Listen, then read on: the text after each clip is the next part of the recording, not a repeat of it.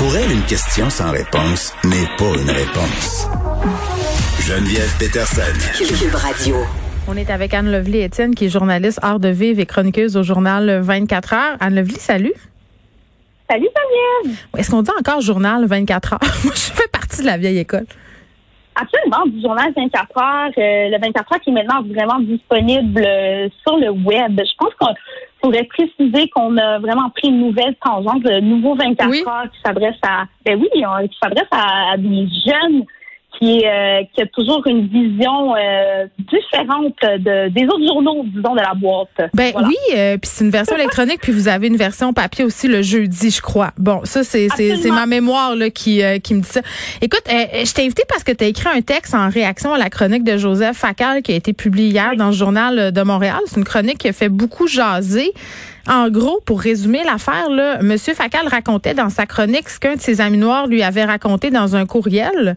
Or, on apprend à la fin du texte que ce courriel-là, en fait, il l'aurait, il l'a jamais reçu et qu'il s'agit en fait d'une espèce d'ami imaginaire. En, en fait, il a imaginé le courriel qu'il aurait aimé recevoir. Ça, ça c'est, c'est ce que j'ai compris de l'affaire. Euh, Comment le texte a-t-il été accueilli dans les communautés noires?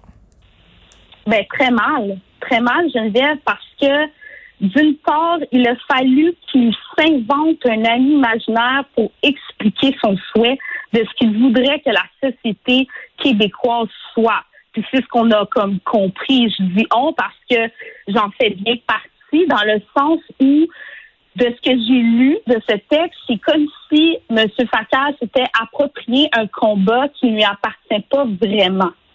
Je ne sais pas si tu comprends ce que je veux dire.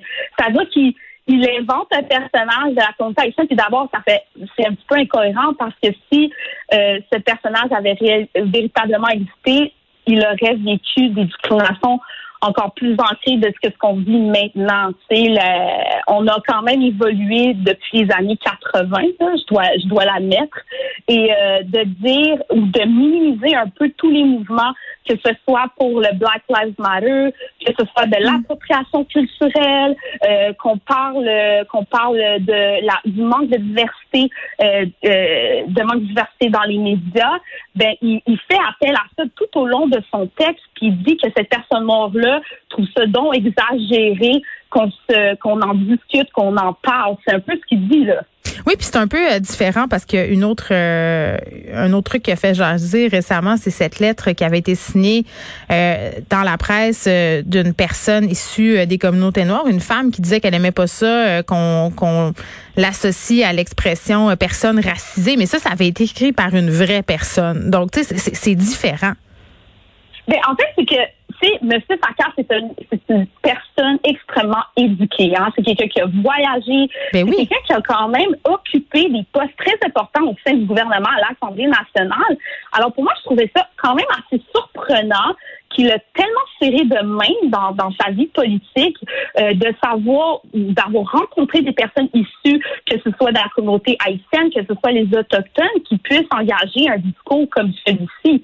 C'est quelqu'un que je, je pensais en tout cas, est plus sensible, euh, est plus sensible à des causes comme euh, l'équité à l'emploi, comme l'accès au logement, l'accès à, euh, tu sais, c'est- tout ce qu'il dit, c'est, je suis juste écœurée d'entendre tout le monde toujours se victimiser.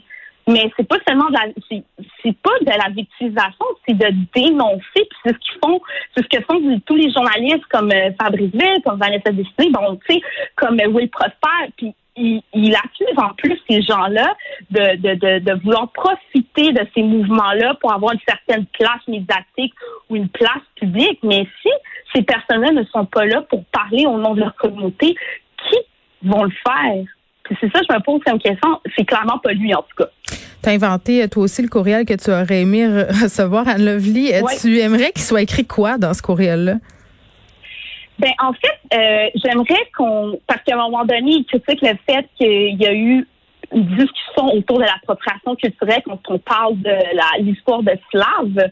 Euh, il Oui. le dit en ces mots-là.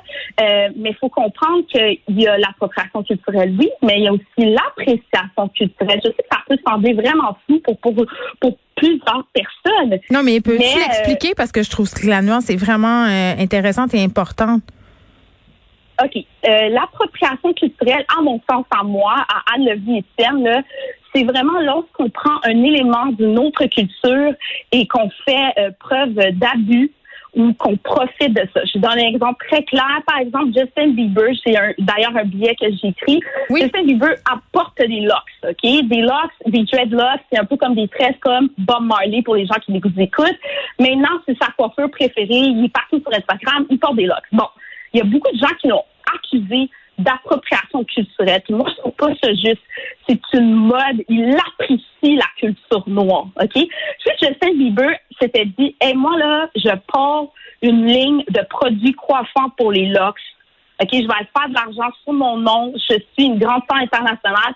Puis moi, j'ai décidé que je me partais une ligne de produits cheveux, là, on aurait parlé d'appropriation. Mais ben, le bon exemple de tout ça, est-ce que ça aurait pas été euh, un moment donné Kim Kardashian qui vendait des kimonos là, ça aussi ça avait ça avait choqué le monde. Ça c'est plus de l'appropriation culturelle, c'est l'exemple.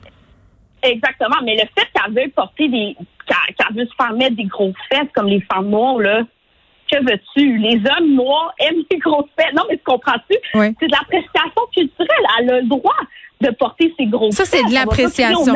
OK, ça devient compliqué. Ben, ben, c'est ça. Je sais que ça devient compliqué, mais tu comprends que je veux, je veux en fait, mon billet, là, je veux qu'on ouvre le dialogue.